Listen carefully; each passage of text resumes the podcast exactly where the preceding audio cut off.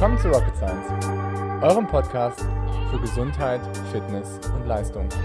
Mein Name ist Dr. Golo Röcken, ich bin Arzt und Coach. Und mein Name ist Dr. Leonie Pinschala, ich bin Ärztin und Wissenschaftlerin. In diesem Podcast wollen wir euch die neuesten wissenschaftlichen Erkenntnisse näher bringen und euch zeigen, dass die Verbesserung eurer Gesundheit und Leistung keine Raketenwissenschaft ist. Mein Leo. Hi Golo. Letzte Woche haben wir über Breakout of Off-Season gesprochen und haben so ein paar Tipps gegeben, wie wir wieder zurück ins Training kommen. Und diesmal sprechen wir über eine besondere Periodisierung bzw. Trainingsform. Das polarisierte Training. Genau. Erstmal, Golos Lieblingstraining. nee, kann man nicht sagen. Wir haben nur eine Studie dazu geschrieben äh, oder gemacht. Und ich glaube, die müsste mittlerweile eigentlich auch online sein. Also wenn wir den Podcast heute aufnehmen, ist sie immer noch ähm, noch nicht, sie ist akzeptiert, aber es gab immer noch kleine Änderungen, die wir vornehmen mussten und deswegen hat es doch etwas länger gedauert. Naja, ähm, ja, zuerst sprechen wir so ein bisschen darüber, was ist polarisiertes Training.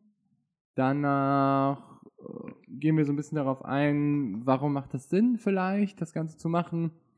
Und abschließend geben wir dann noch so ein paar praktische Tipps, glaube ich. Genau. Wie, wie trainiert man polarisiert und wie nicht? Genau. Wie, und, und wie nicht. Dazu, das ist dann mein Teil. Dazu später mehr. Also vielleicht fangen wir echt auch so an, weil ähm, der Aufhänger der Studie war, polarisiertes Training ist eine sehr effektive Trainingsform. Die meisten Triathleten trainieren hingegen nicht polarisiert. Die machen immer lang und locker. Ja, und sie machen vor allen Dingen ganz viel in so einem Graubereich. Also vielleicht, bevor wir so mit polarisiertem Training anfangen, müssen wir irgendwie so ein bisschen wahrscheinlich irgendwie so Trainingszonen besprechen oder das so ein bisschen abklären. Also es gibt ja irgendwie so einen G1-Bereich, so ganz locker. Grundlage, Ausdauer 1. Genau, ganz entspannt, ganz locker. Ähm, da, wo du relativ wenig trainierst. Dann gibt es so diesen GA2-Bereich, also diesen Übergangsbereich. Ähm, Grundlagen, Ausdauer 2. Genau. Und dann haben wir dann noch irgendwie so die intensiveren Trainingsbereiche. Dabei halt irgendwie so vor allen Dingen so diesen High-Intensity-Bereich. Hit, Hit, Hit. Hit, Hit, Hit Workout. Und dann irgendwie vielleicht noch sowas irgendwie Motorisches.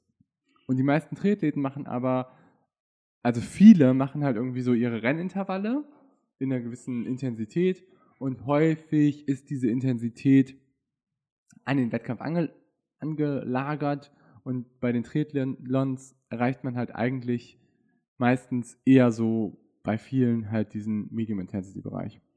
Das ist halt so das Ding dahinter. Also außer man hat jetzt irgendwie einen Sprint-Triathlon, wo man sich vielleicht noch wo relativ stark im Hit-Bereich bewegt, ist jetzt irgendwie, wenn man sagt irgendwie, man läuft auf einer olympischen Distanz, hinten raus den Zehner, ist das ungefähr meistens Schwellentempo, vielleicht ein bisschen darunter. Also Mitte. Genau, also Medium Mit. Intensity. Genau. Ja, und da ist halt so die Frage, ist das so effektiv? Du meinst, ist das so effektiv, immer an seinem Renntempo zu trainieren und äh, wenig Variationen einzubauen? Oder ist es besser, die beiden Extreme auszureizen, und zwar Lit und Hit zu trainieren und mit nicht zu trainieren? Genau, damit hast du eigentlich so ein bisschen jetzt die Quintessenz angesprochen des Ganzen. Also ähm, polarisiertes Training halt, dass man halt den Großteil des Trainings halt im Low-Intensity-Bereich verbringt und dann so gut wie nichts im Medium-Intensity-Bereich und dann noch irgendwie einen kleinen Prozentsatz im Bereich von Hit. Klassischerweise sagt man immer so dieses 80-20, also 80% Lit, 20% Hit. Das ist aber immer ein bisschen problematisch. Auslegungssache, würde ich sagen, oder? Das haben wir, glaube ich, auch schon mal äh, irgendwie in Folge Schlag mich tot 2, 3 oder so thematisiert. Kann sein. Mhm, doch, auf jeden Fall. Was, was, was sind denn 20 Prozent? 20 Prozent von, wovon? 20 Prozent vom, von der Einheit, 20 Prozent vom Gesamtvolumen? Wie polarisiert muss ich meine Woche sozusagen machen oder mein Training, damit es als klassisches polarisiertes Training durchgeht? Ja, genau. Hm? Also das, ja, kann sein. Ich glaube, darüber haben wir in der Ja. dritten oder vierten Folge gemacht, wo wir gemacht haben, Ja. Watt ähm, oder Herzfrequenz. Ne, Ja, wie man trainieren ja, sollte, ja, wie solltest du trainieren. Also guck da nochmal rein, Leute. Das ist, glaube ich, echt auch eine ziemlich gute Folge, die auch einen ganz guten Überblick über das ganze Thema gibt. Aber wenn man dieses 80-20-Prinzip betrachtet, ist es so, dass man äh, jede Session, jeder Session quasi ein Ziel gibt. Also du hast dann zum Beispiel ähm, acht Low-Intensity-Sessions, das ist das Ziel dieser Einheit, und du hast irgendwie zwei Hit-Sessions. Du meinst, das ist das Ziel der Woche? Nee, das ist das Ziel der Einheit. Wenn du jetzt zum Beispiel, an- angenommen, du hast jetzt die Woche mit zehn Einheiten, ja? Mhm.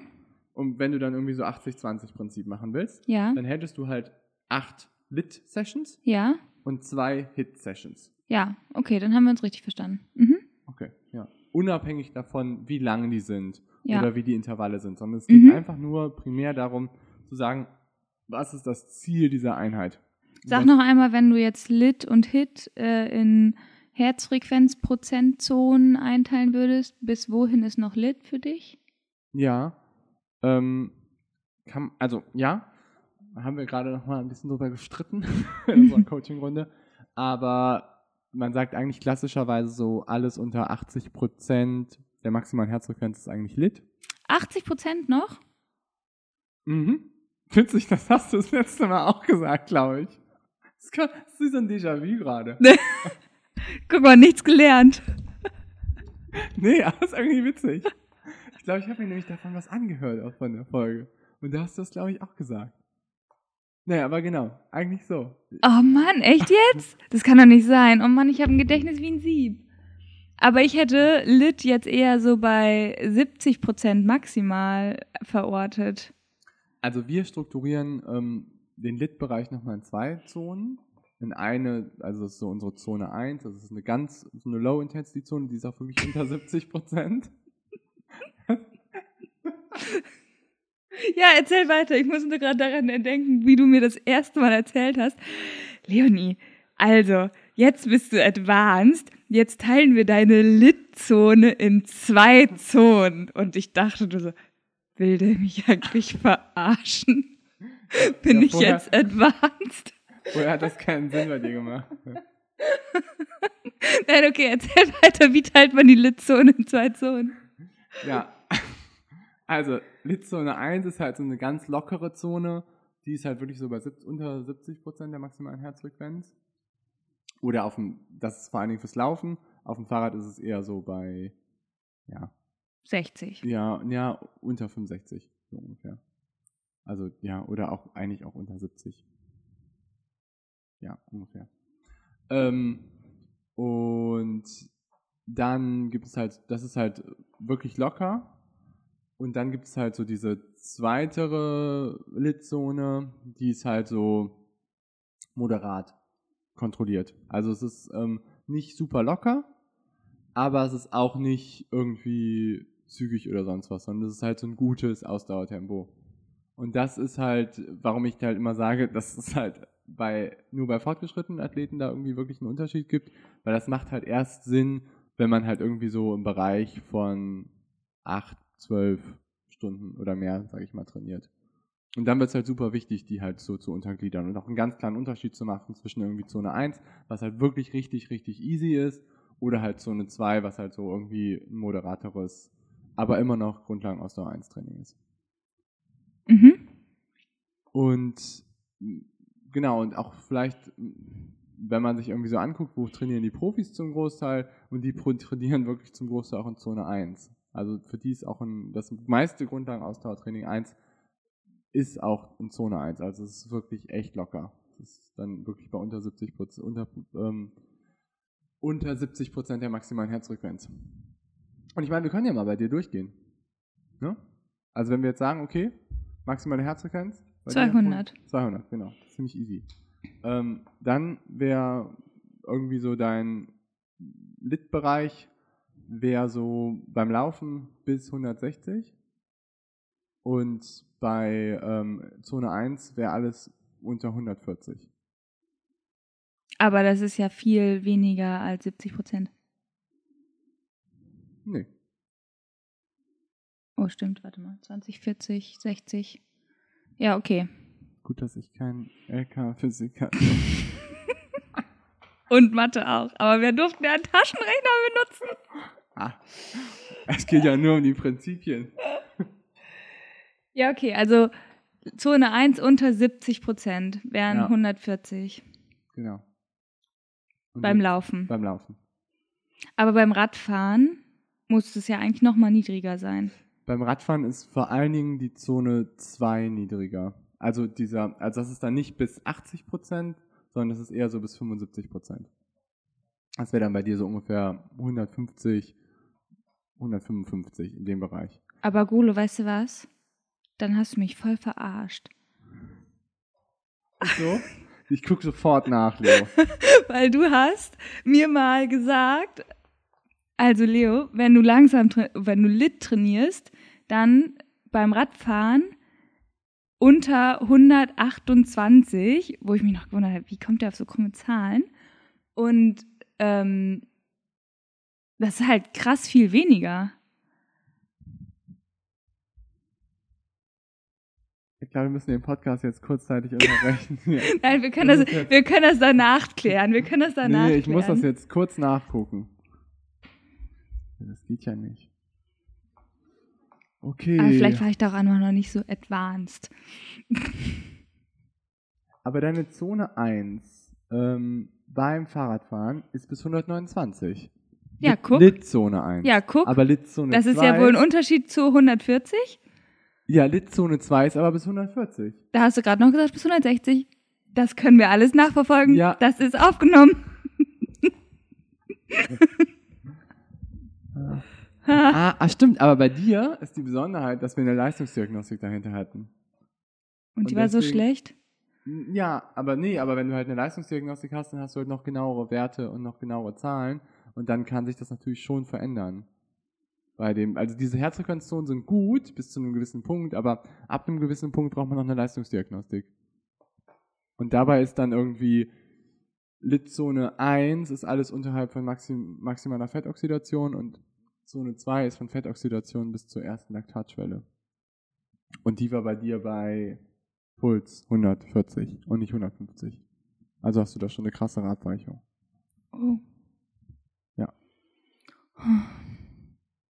Das ist ja traurig. Ja gut. Also habe ich damit jetzt meine Ziele fürs nächste Jahr auch äh, aufgeschrieben.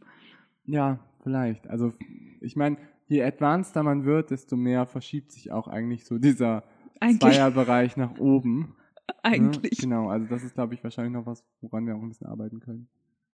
Ja, aber gut, nichtsdestotrotz, wir sprechen ja über polarisiertes Training. Ja, Und ähm, auf Lit kommt Hit. Genau, auf Lit kommt Hit. Danach macht man halt diese 20% halt irgendwie im High-Intensity-Bereich. Aber da musst du jetzt ja, das finde ich nämlich ist voll der wichtig, wichtige Punkt, wovon 20 Prozent. Also zwei Einheiten die Woche, wenn man zehn Einheiten macht. Also wieder dieser Session-Goal-Approach. Genau, also dass du dann, wenn du eine Hit-Session hast, dass das nicht heißt, dass du dann diese ganze Session über in deinem Hit-Bereich bist. Genau. Sondern du bist einfach, machst einfach zwei, Ei- also machst 20% aller Einheiten die Woche das Ziel davon als Hit. Ja. Und nicht 20% der Zeit. Genau. Und das ist auch schon teilweise in Studien, sage ich mal, falsch gemacht worden, in Anführungsstrichen. Und das ist ein Riesending, weil wenn man sich jetzt mal so vorstellt, man trainiert irgendwie so 10 Stunden die Woche und macht vielleicht zwei Hit-Einheiten die Woche, dann hat man vielleicht in so einer Hit-Einheit 20 bis maximal 30 Minuten irgendwie im Hit-Bereich Wenn überhaupt. wenn, ja, wenn überhaupt, sagen wir mal 20 Minuten. Das ist Mhm. eigentlich eine ganz gute Zahl. Ähm, dann hast du halt 40 Minuten, die du in Hit bist. Pro Woche. Pro Woche, genau. Von deinen 10 Stunden. Von deinen 10 Stunden. Genau. Das ist deutlich weniger als 10 Prozent. Also das ist irgendwie Ja.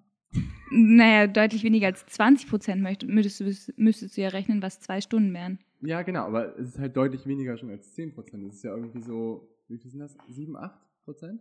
Ja, So? 40, 40, 60, zwei 60, Drittel. Ja. Ja, 6 Prozent. Ja. Und ähm, das ist halt ein krasser Unterschied, als wenn man 20% macht. Weil wenn man 20% machen würde, dann müsste man ja das machen, was du quasi gerade gesagt hast. Also müsstest du 120 Minuten in Hit sein. Also das wären dann sechs Sessions. Ne, Und dann würdest du halt von deinen 10 Einheiten die Woche sechs Einheiten in Hit machen. Wenn du halt keinen Session Goal Approach dann musst du, dann musst du vier Sessions einfach ultra lang machen.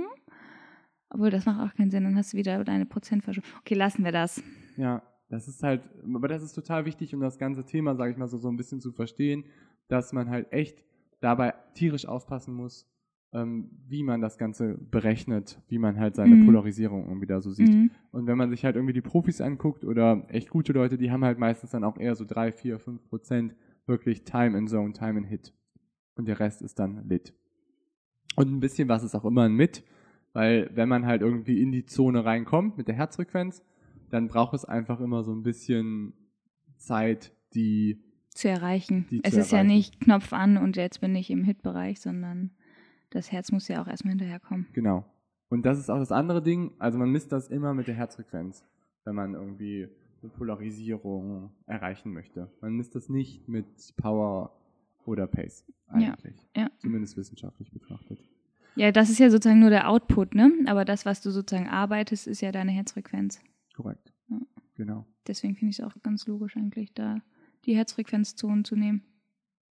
Ja.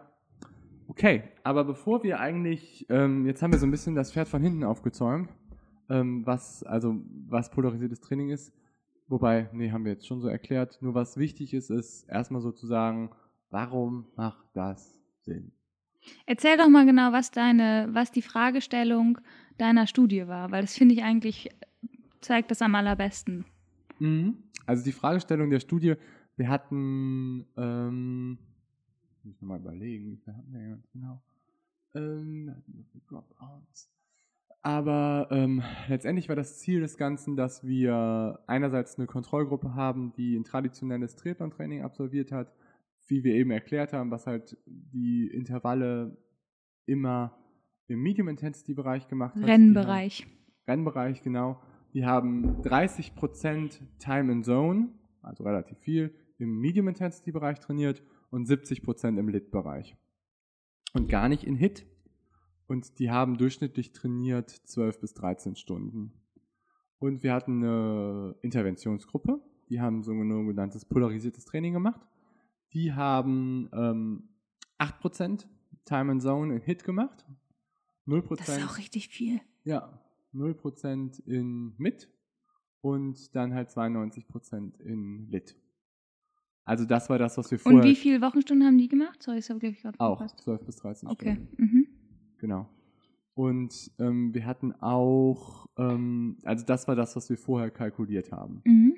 Ja, Und wer, was war die Hypothese dahinter? Die Hypothese war, dass ob ein fünfwöchiges polarisiertes Training effektiver ist als ein Medium Intensity Training auf Triathlon Performance. Und Triathlon Performance haben wir gemessen, einerseits über einen Stufentest auf dem Fahrrad, ähm, Stufentest auf dem Laufband und immer noch Ausbelastungstests am Ende, sowohl auf dem Laufband als auch auf dem Fahrrad. Wir hatten leider keine VO2 Max, das war so ein bisschen schade, das Ganze, weil ähm, das irgendwie unsere Gegebenheiten nicht hergegeben haben. Und ähm, wir hatten aber, wir wollten ja eigentlich auch Triathlon Performance messen als Proxy und deswegen war es eigentlich auch relativ gut, dass wir zumindest so Laktatschwellen bestimmt haben und halt irgendwie Performance-Faktoren. Ziemlich cool. Nee, die Studie war Ja. eigentlich echt ziemlich gut. Ähm, aber man muss halt dazu sagen, dass, also vielleicht fangen wir an mit dem wissenschaftlichen Background dahinter, so ein bisschen, Mhm. weil polarisiertes Training ist halt super gut erforscht im Skilanglauf, super gut erforscht im Radsport und im Rudern. Und Was ja die drei Sportarten mit den höchsten VO2 Max ähm, VO2 Max Werten bei den Sportlern ist, Genau. Und sind. da hat polarisiertes Training halt zu einer deutlichen Leistungsverbesserung geführt, einerseits, und zweitens hat halt die V2 Max deutlich verbessert im Vergleich zu einem Medium-Intensity-Training. Mhm. Und das vor allen Dingen bei sehr gut trainierten Athleten. Also bei Athleten, die halt irgendwie schon eine V2 Max von über 65, 70 hatten. Dabei hat polarisiertes Training dabei halt vor allen Dingen gut funktioniert. Also wenn du sozusagen schon eine gute Grundlage hast, dass du dann nochmal einen aufsatteln kannst in deinen Spitzenbereichen. Korrekt, genau. Das ist auch super wichtig, dass du es sagst, weil das Hit generell funktioniert am besten bei schon sehr gut trainierten. Hit funktioniert nicht so gut bei Leuten, die noch nicht so eine gute Grundlage haben, weil denen einfach so dieses Fundament fehlt. Um Mhm. ein anständiges Hit-Training zu absolvieren, brauchst du halt dieses aerobe Fundament und wenn dir das fehlt, dann bricht dir einfach die ganze Leistung weg. Aber würdest du sagen, die dürfen erstmal gar keinen Hit machen oder die dürfen Hit machen nur weniger als 20 Prozent? Ja, also ich würde sagen, die deutlich weniger als 20 Prozent. Und mit denen kannst du halt erstmal mit einem irgendwie so einem aeroben Aufbautraining total viel erreichen. Und mit denen kann, bei denen kannst du halt auch ganz viel irgendwie erreichen, wenn du mit denen ein bisschen Sprinttraining machst, motorisches Training, solche Faktoren mit einem Low-Intensity-Training kombiniert. Mhm. Und dann fängst du ganz langsam an, Hit zu integrieren. Das ist quasi so, wie man früher das gemacht hat bei so einer klassischen Periodisierung. Dass man halt sagt, man macht irgendwie zuerst die Basis und dann wird man quasi im Saisonverlauf immer intensiver. Das macht jetzt bei Leuten, die irgendwie neu dazugekommen sind in den Sport und auch bei manchen Athleten macht das durchaus Sinn. Das ist natürlich auch viel, viel einfacher vom Aufbau, ne? Wenn du auf irgendwie, jetzt ich sag mal, auf dem Event zu, äh, zu trainierst, dann ist das natürlich irgendwie, äh, gibt einem ein gutes Gefühl, weil das Training, glaube ich, zwar immer anstrengender wird, aber einem trotzdem auch irgendwie leichter fällt, weil man halt fitter wird. Das würde ich sagen, hast du diesen, dieses Gefühl hast du beim Hit oder beim polarisierten Training nicht unbedingt, finde ich. Also ich weiß nicht, wie dir das geht, aber Ja, ich weiß, ja, stimmt. Ich weiß, was du meinst. So, ähm, es ist, es ist anders. Ich finde halt, das also Hit-Training fällt halt beim ersten Mal schwer, richtig schwer. Beim zweiten Mal, wenn du eine ähnliche Session machst, geht es irgendwie leichter von der Hand. Aber dann ist es halt nicht so, dass du jedes Mal denkst, okay, jetzt ist noch leichter, jetzt ist noch leichter. Oder ich kann davon mir noch mehr machen, ich kann davon noch mehr machen, sondern dann bleibt es halt wie so ein Plateau. Und du hast nicht dieses Gefühl der Weiterentwicklung. Obwohl du das ja gemessen an der V2 Max und an deinen Output-Werten schon hast. Aber ich finde von dem Trainingsgefühl her nicht unbedingt. Ja, aber das ist voll gut, dass du das auch gerade sagst wieder. Weil ähm, viele trainieren vielleicht da auch irgendwie Hit so ein bisschen falsch. Also es ist genau so optimal, wie du es eigentlich gerade gesagt hast, dass man halt eigentlich so immer den gleichen Effort hat. Ne? Mhm. Dass man halt immer so dieses Gefühl hat, man ist auf so einem Plateau und das hält man. Mhm. Und man macht es halt eher so nach dem Gefühl, wirklich. Oder nach, vielleicht auch nach der Herzfrequenz, geht auch ganz gut, aber das Gefühl ist eigentlich das Beste mit Abstand. Aber viele verbessern sich halt in so einem Hit-Training und können halt dann irgendwie mehr leisten, mehr Leistung aufs Pedal bringen. Und Überzocken. nee, aber dann reduzieren die halt ihren Effort von Session zu Session. Also das Ach heißt, so, die echt? kriegen dann halt eine bessere Leistung, aber äh, verzocken dann eigentlich so ihr Training, weil sie halt einfach dann nicht mehr richtig Hit machen. Weil sie dann halt einfach so sehen, okay, ich werde besser, aber irgendwie im Trainingsplan ist ja die und die Leistung vorgegeben, also Mhm. halte ich mich auch genau Mhm. daran.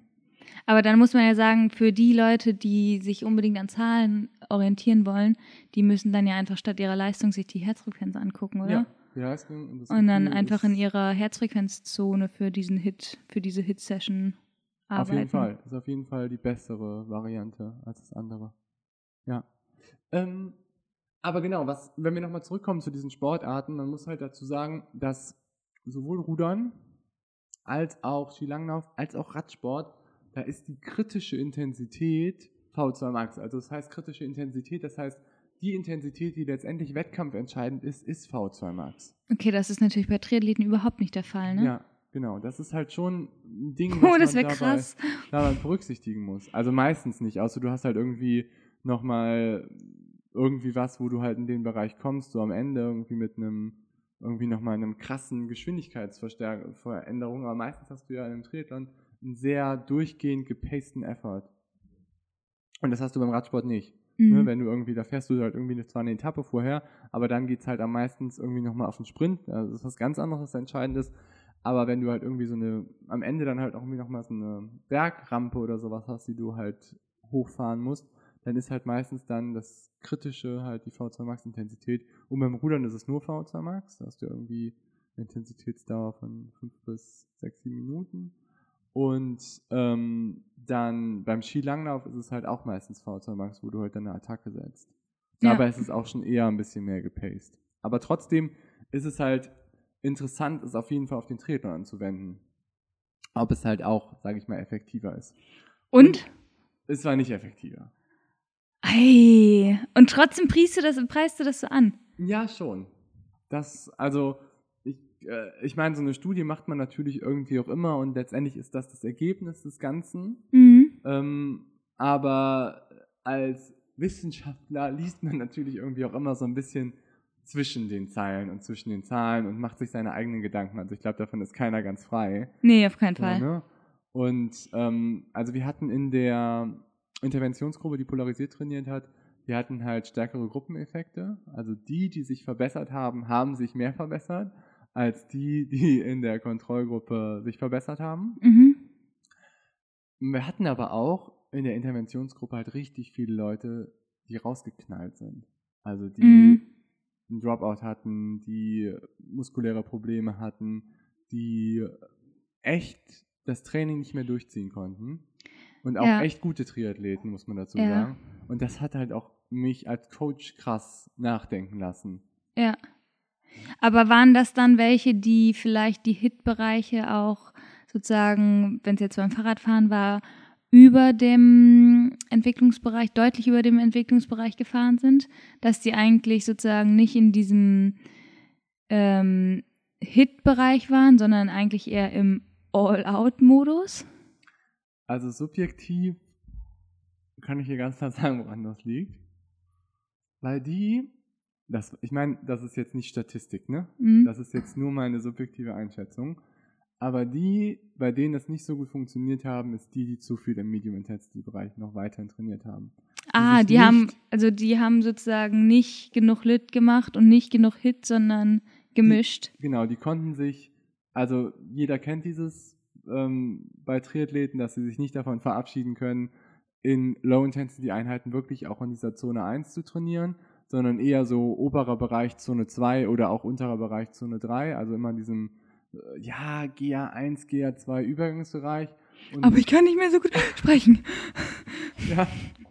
ja, und bei denen hat das Training nicht gut funktioniert oder die hatten haben halt krasse muskuläre Probleme gekriegt und mussten raus.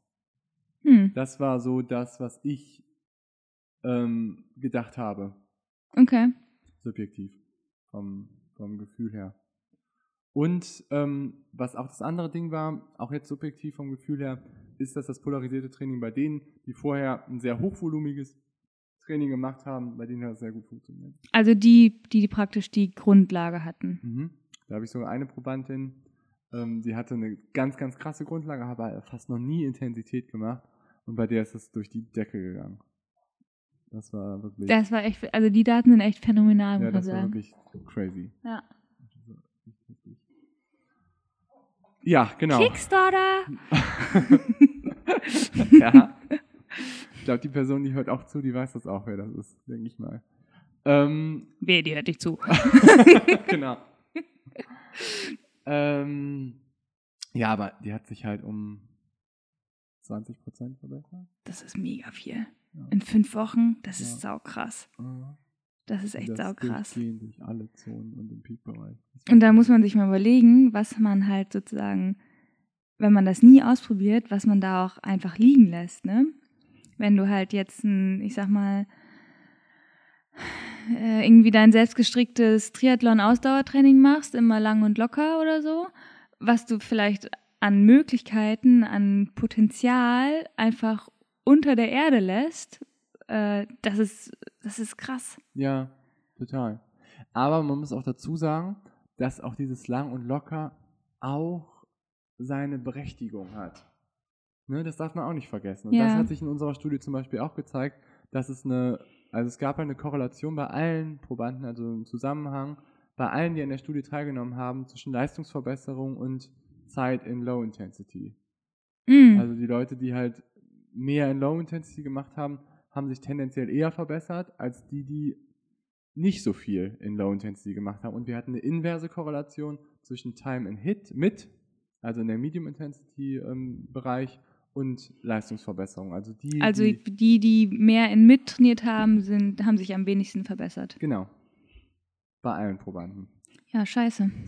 Also cooles Finding, aber Ja, und das ist halt auch wiederum das, das Ding, also es war eine Pilotstudie mit ähm, 23 Probanden.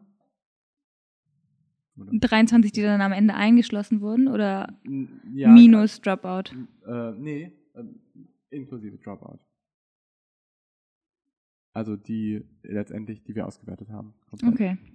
Und das ist halt natürlich eine relativ kleine Studie, aber es ist einfach, es macht einfach neugierig auf zukünftige Studien. die Mhm. vielleicht auch ein bisschen mit größeren Leuten und ich glaube mit ein bisschen mehr Recovery Tools ähm, auch ganz gut fahren würde.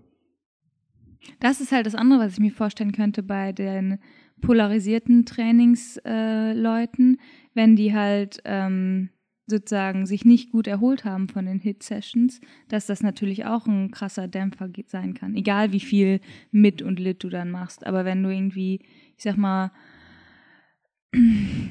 so richtig dumm oder ungünstig morgens deine Hit-Session machst und danach zur Arbeits Arbeit hetzt und dich irgendwie nicht wirklich davon erholst, so, ähm, ich glaube, das ist auch ein Riesenfaktor, Ja, weil das ist halt einfach arschanstrengend dann. genau. Und das haben wir halt auch im Nachhinein gedacht, dass man da halt irgendwie mit einem Recovery Tool irgendwie einerseits halt irgendwie auch das, was wir schon alles besprochen haben, irgendwie HIV ähm, könnte man dafür zum Beispiel super gut einsetzen. Man Mhm. könnte irgendwie auch so eine Mood- und Fatigue-Scale noch irgendwie dazu einbauen. Das wäre bestimmt super gut gewesen. Und ich glaube schon, dass man dann auch nochmal ein bisschen mehr irgendwie Sachen rausbekommen hätte, Mhm. was das angeht. Aber das wären halt so Themen, die man halt in zukünftigen Studien da, glaube ich, ganz gut überprüfen könnte. Darf Nur- ich dann auch mal mitmachen? Nee, Leute, die im Podcast mitsprechen, dürfen wir sonst nie mitmachen. Mann, immer werde ich ausgeschlossen. Nee, nee, also ich glaube schon, dass wir wahrscheinlich auch nochmal, kann man jetzt mal so teasern, ähm, wahrscheinlich in einem Jahr machen wir wahrscheinlich nochmal so eine Studie. Cool. Mhm. Also alle, die jetzt zuhören, können sich das schon mal vormerken. Dann macht Golo wieder eine coole Studie mit einem coolen Trainingsprogramm, diversen Leistungsdiagnostiken vorher und nachher. Und alle netten Leute, außer mir, dürfen mitmachen. Genau. Ja, ist ja noch ein bisschen Zeit, ne? Aber ja, ich denke, eigentlich, eigentlich ganz cool. Also es ist auf jeden Fall ein super, super spannendes Es ist Thema. mega spannend. Ja. Es ist mega spannend. Nur, Was ich halt, ja, Ja, aber nochmal, um, weil ich finde es einfach, es ist echt super spannend, dass ich finde halt dieses Thema, dass man halt vorher irgendwie diese Lit-Basis braucht, dass ich finde, das ist halt wie so ein Hebel, den man sich irgendwie so baut, ne, so mit Lit, Mhm. so, und dann kann man den halt mit Hit umlegen. Und Ja. dann halt nochmal irgendwie so Leistung. Und je größer der Hebel wirk äh, der, je größer der Hebel ist, desto größer die Hebelwirkung. Mhm, genau. Mhm. Also habe ich das schon auch bei, bei vielen so beobachten können. Mhm. So. Und deswegen glaube ich halt schon, Auch mega spannend, weil ja dieses Jahr einfach krass viele, krass lange Touren gemacht haben. Ja. Was ist das wohl? Oh, nächstes Jahr geht's richtig ab. Ja, der Hebel ist gigantisch Oh geworden. nein, ich habe nicht Berlin, Hamburg habe ich nie mit, Hamburg, Berlin habe ich leider nicht mitgefahren. Ja. Ah, mein Hebel hat sich dadurch deutlich verkleinert, glaube ich. Ich Ja. Nee, glaube, du aber musst dir keine Sorgen machen. weißt du, ich denke halt so, dass es halt super spannend ist, dass halt sowohl polarisiertes Training auf jeden Fall seine, ähm, seine Daseinsberechtigung hat und dass es halt, kann halt einen krassen Impact haben auf, Mhm. auf Triathleten. Aber dann hat auch das Medium Intensity Training, das darf man ja auch nicht vergessen, das hat auch seine Daseinsberechtigung. Ich wollte gerade sagen, weil, ähm, also jetzt so nur aus der Erfahrung, das selber durchzuführen, sag ich mal, kann ich mir jetzt nicht vorstellen, mein ganzes Training polarisiert Woche für Woche durchzu, durchzuboxen oder wie man es nennen soll, weil das würde mich, glaube ich, irgendwann krass müde machen ähm, und auch, glaube ich, Renngefühl verlieren lassen, weil du halt ganz extreme Tempobereiche benutzt. Das denke ich auch. Also das muss man halt auch sagen, ne? Spezifität ist König. Und ähm, im Triathlon, gerade wenn man irgendwie ab olympische Distanz aufwärts geht, ist der Hitbereich eigentlich in der, im Wettkampf nicht mehr vertreten. Und Außer wenn man in der Wechselzone ist und seine Schuhe nicht ankriegt oder so. dann, aber dann macht es halt keinen Sinn, irgendwie kurz vor dem Wettkampf halt damit anzufangen, dann irgendwie noch V2 Max Sessions einzubauen. Ich denke mal Mhm. so an Lionel Sanders, der irgendwie vor Hawaii irgendwie nochmal mit seinem besten Buddy äh, dreimal eine Meile all out läuft und sich dann wundert, In der Hitze. ja, und sich dann wundert, warum es halt irgendwie so beim Wettkampf vielleicht gar nicht so gut gelaufen ist. Das Mhm. ist einfach, man muss halt immer sagen, das ist einfach, man muss sich immer den Wettkampf angucken, was wird da abgefragt, was sind irgendwie die Qualitäten, die man da mitbringen muss und im Triathlon ist V2 Max nicht alles. Aber einiges. Aber- deswegen, genau. deswegen wollen wir polarisiert trainieren. Ja, es ist halt so irgendwie der Motor, den du halt irgendwie mitbringst, aber wie effizient ein Motor ist, sagt V2 Max nicht und das ist halt mindestens, also das ist genauso wichtig. Hm, ja. Und es gibt total viele Triathleten, die halt eine krass hohe V2 Max haben, Mhm. ist aber trotzdem gerade auf der Mitteldistanz nicht mehr auf die Strecke bringen können. Mhm. Und dann auf der Langdistanz, da wollen wir erst gar nicht drüber reden. Hm. Da klappt dann gar nichts mehr. Aber würdest du sagen, dann zum Beispiel, wenn du jetzt äh, ein klassischer Triathlet bist ähm, und immer jetzt nur lang und locker gemacht hast, würdest du jetzt zum Beispiel dann sagen, guter Anfang wäre, zwei Wochen lang mal polarisiert zu tr- trainieren und dann wieder back to basic und dann nach irgendwie drei Wochen nochmal zwei Wochen und immer so, ein, so einen alternierenden ähm, Plan ähm, aufbauen? Oder wie würdest du sagen, ähm, was wäre ein guter Anfang? Ja, also dann würde ich aber, glaube ich, ein bisschen länger das machen. Ich glaube, dann würde ich schon mal so fünf, sechs Wochen vielleicht polarisiert, polarisiert trainieren. Auch wenn du es noch nie gemacht hast? ich würde vielleicht mal so eine Adaptationsphase machen, wo man vielleicht mal eine Hit-Session die Woche macht. Mhm. Man darf nicht vergessen, das ist auch auf alle Disziplinen genommen, ne? Das heißt dann irgendwie, du machst zehn Sessions die Woche, dann davon sind zwei Stück, ähm, musst du ja irgendwelche Disziplinen aussuchen, wo du Mhm. halt irgendwie dann machst. Bei, also auf jeden Fall Radfahren, das ist ja irgendwie am einfachsten und am besten. Aber man muss halt auch gucken, wie man eine Hit-Session natürlich irgendwie konstruiert. Ich glaube, wir haben da auch ein paar Beispiele gegeben. Da kann man sich so ein bisschen auch drin austoben und gucken, was für einen passt und nicht. Pausendauer ist so ein Thema, was total wichtig ist. In dem Podcast von Max habt ihr das äh, ziemlich genau. gut aufgearbeitet, da, ne? Den Der ist echt, auch, auch für Dummies wie mich, sehr empfehlenswert. du bist Profi, Leo. Ja, aber nicht in Zoneneinteilung. Und auch in vielen anderen Lebenslagen nicht. Ja, siehst du, ich hätte nämlich auch Angst gehabt, wenn ich dich in die Studie eingeschlossen hätte, dass du halt auch viel zu viel in diesem Medium-Intensity-Bereich gemacht hättest und dann irgendwie den High-Intensity-Bereich total versaut hättest. Ja, ja, so schön jeder seine Studie. Genau. Ja, Okay, aber auf jeden Fall echt äh, mega spannend und ich glaube, ähm, da gibt's echt noch viel, viel zu entdecken und aber auch viel auszuprobieren. Ne? Also polarisiertes Training macht auf dem Papier für mich absolut Sinn. Umsetzung ist ein anderer Faktor. Ähm, Ja, man muss halt immer, das, das ist auch das End, das Resümee unserer Studie, man muss halt immer das Individuum betrachten. Ne? Also man kann nicht sagen, das eine Trainingsprogramm wirkt, deswegen wirkt das Trainingsprogramm auch bei Triathleten, deswegen wirkt dieses Trainingsprogramm auch bei Amateuren, deswegen wirkt dieses Trainingsprogramm auch bei ähm, Profis, sondern man muss halt immer genau gucken, okay, wen habe ich da vor mir, wie muss ich den trainieren und jemand, der irgendwie vielleicht gerade mit dem Sport anfängt, irgendwie mit einem Hitblock abzuschießen, das macht halt ja, gar keinen Sinn. ja. ne? Wo Und kommt das, er her, wo will er hin? Ne? Richtig. Und das war auch Mhm. das Ding in der Studie, weißt du, wir hatten ja jetzt auch Leute, die waren fit, aber das waren keine Elite-Athleten. Und ähm, vielleicht ist halt auch irgendwie so dieses, dieser, dieses Hit-Training ist halt, ich glaube, Coaches so im Profibereich setzen das halt auch sehr klein und selektiv ein. Also die hauen da selten mit einer Keule wirklich drauf, weil die halt auch Angst haben, ihre Athleten halt auch irgendwie Kaputt zu hauen. kaputt zu hauen, dass die Saison halt nicht mehr läuft.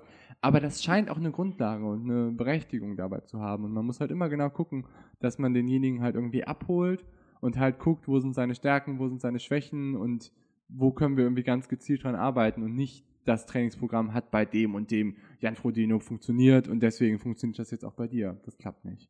Hm. Ja. Ja, also ich würde sagen, 80-20 hinter die Ohren schreiben, richtig anwenden und dann mal gucken, was das nächste Jahr bringt. Genau. Probiert's aus, Leute. Macht Spaß. Viel Spaß!